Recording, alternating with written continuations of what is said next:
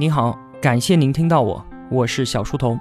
我的节目首发平台是在小书童频道微信公众号，小是知晓的小。为了方便您收听往期节目，所有的音频我也会更新到喜马拉雅之类的各大音频平台。那如果想与我们互动交流的话，请在公众号内回复两个英文字母 QQ，我会把交流群推送给您。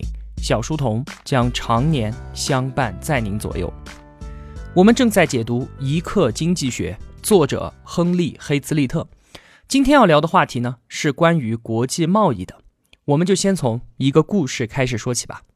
话说啊，美国有一家羊毛制造商，他所销售的羊毛衫价格是三十美元。那么同样质量的英国羊毛衫进口到美国呢，价格只是二十五美元。但是啊，进口来的，所以他需要交纳五美元的关税，它的售价也是三十美元。那么两种羊毛衫就同时在美国进行着销售。后来啊，政府就说我要准备撤销关税了。这个时候，美国羊毛衫的制造商他就不干了，他跑到政府向有关部门慷慨陈词，据理力争。他要求坚决不能撤销英国羊毛衫五美元的关税，否则他就没有办法与其竞争，难以继续维持经营了。他所陈述的内容呢，都是我们平常经常能够听得到的，像是要保护国内民族产业之类的等等。而且啊，他还替他那一千名员工着想着，还替服务于这些员工的更多的人着想着。他说啊，如果没有这五美元的关税，我就要倒闭出局了。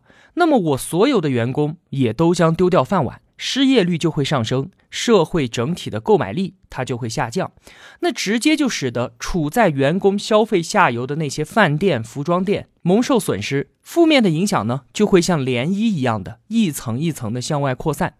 那当他言之凿凿的说着这些道理的时候啊，政府对于他的意见也是无可辩驳。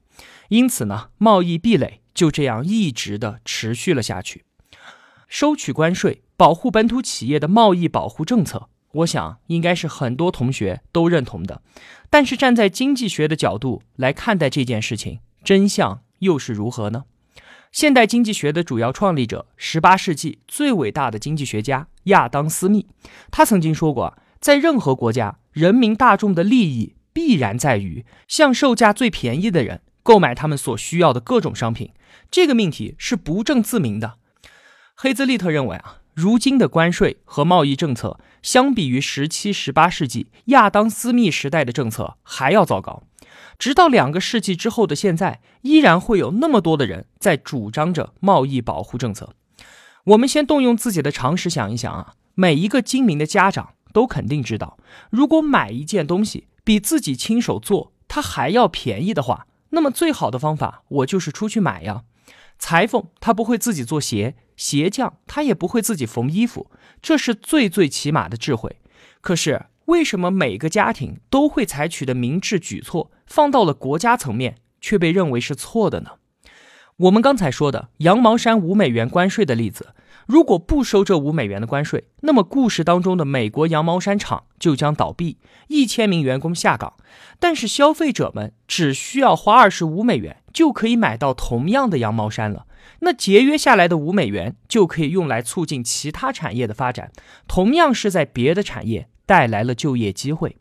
另一方面啊，就算二十五美元买了英国进口的羊毛衫，美元跑到了英国人的口袋里面。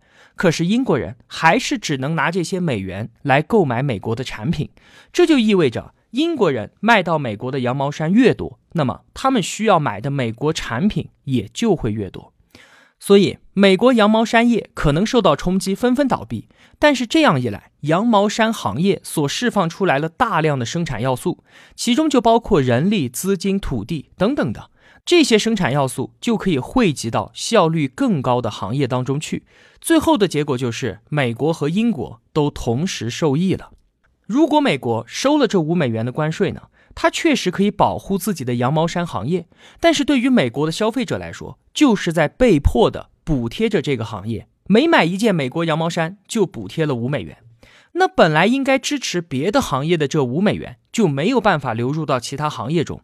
看看。这是不是又回到了破窗谬论那一扇被打破的橱窗呢？同样的道理，政府能看到的是国产羊毛衫工厂里每天上下班的工人，看不到的呢是因此带来的其他种种效率更高的行业的损失，看不到的是为了让羊毛衫厂一千个工人有工作可以干，而其他行业所丧失掉的更多的工作机会，并且呢，贸易壁垒是无法提高美国人的工资水平和劳动生产率的，更没有增加就业机会和总体的需求，相反。劳动生产率还会下降，整个国家都将承担净损失。因为美国羊毛衫业它只能够生产三十块钱的羊毛衫，说明这个行业的生产效率是要低于英国同行的。那保护它的结果就是这个效率低下的产业吸纳了更多的劳动力、更多的资金，而这些本可以流向劳动生产率更高的行业。贸易保护主义者很喜欢用醒目的军事词汇。像是说击退舶来品的入侵，这完全就是对于商业的误解，结果只是害人害己罢了。那贸易壁垒，也就是说关税，其实呢，它只对特殊的利益集团有好处。比方说，征收汽车关税，就是保护了国内汽车制造业的利益；征收手表关税，就只保护了国内手表制造业的利益。看得到的关税保护行业越多，那么看不到的受害者也就越多。所以呢，关税常常被看作是牺牲消费者来造福生产者的一种手段。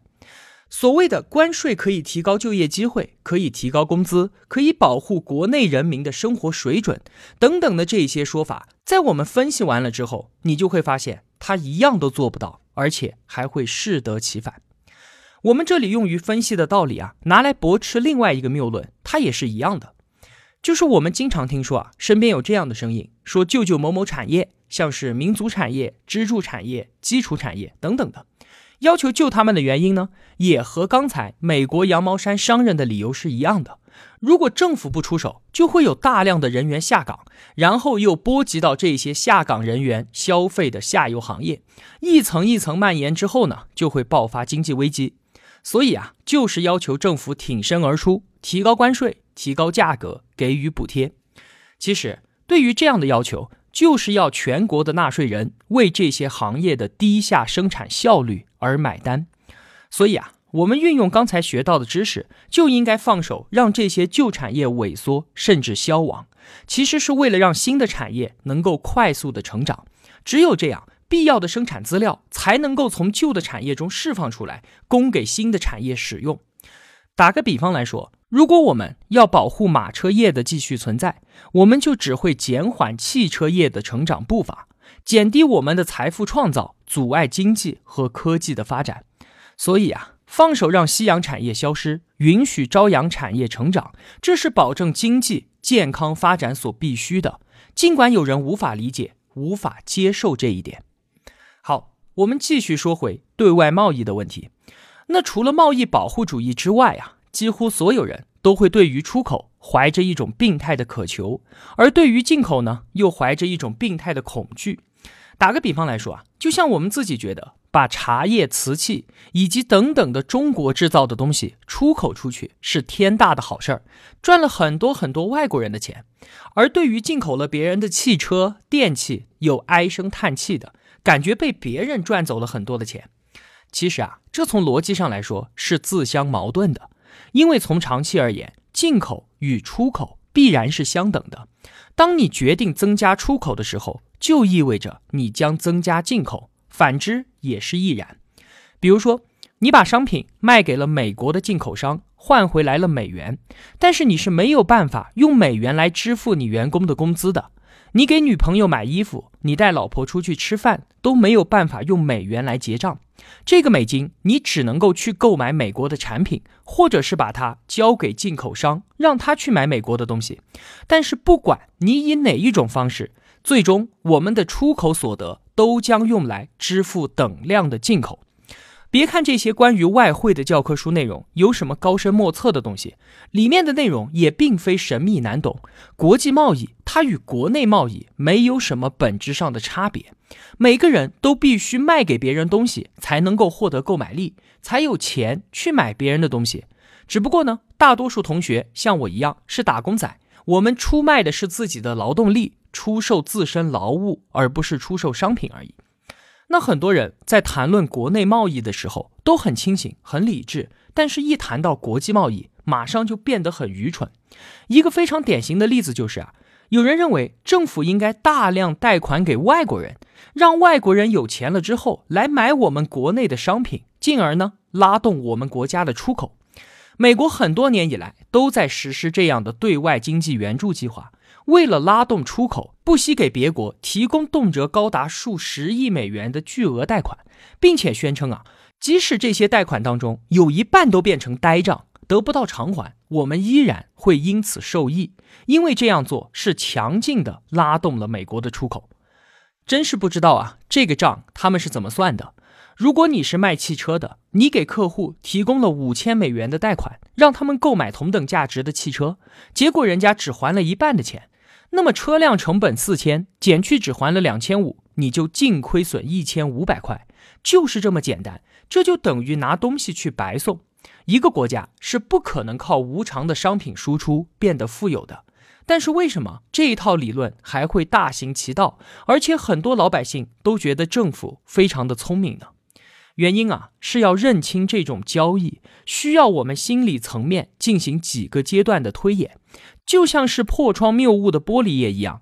我们从事出口的各个行业确实可以从中受益，但是其他纳税人所受到的损失是看不见和感觉不到的。其实啊，我们也不用去嘲笑别人的愚蠢。当我们自己面临这些国际贸易问题的时候，难道就没有动过这方面的念头吗？最后稍微总结一下吧。作者认为啊，对外贸易对于任何国家能够有利的，最终并不在于其出口，而是在于其进口。是进口让国内的消费者能用比国内更便宜的价格买到国外的商品，是进口让他们买到了国内制造商所不生产的商品。总的来说，一个国家需要出口的真正理由是赚钱来支付进口。好了，今天的节目。就是这样了。如果我有帮助到您，也希望您愿意帮助一下我。一个人能够走多远，关键在于与谁同行。我用跨越山海的一路相伴，希望得到您用金钱的称赞。我是小书童，我在小书童频道与您不见不散。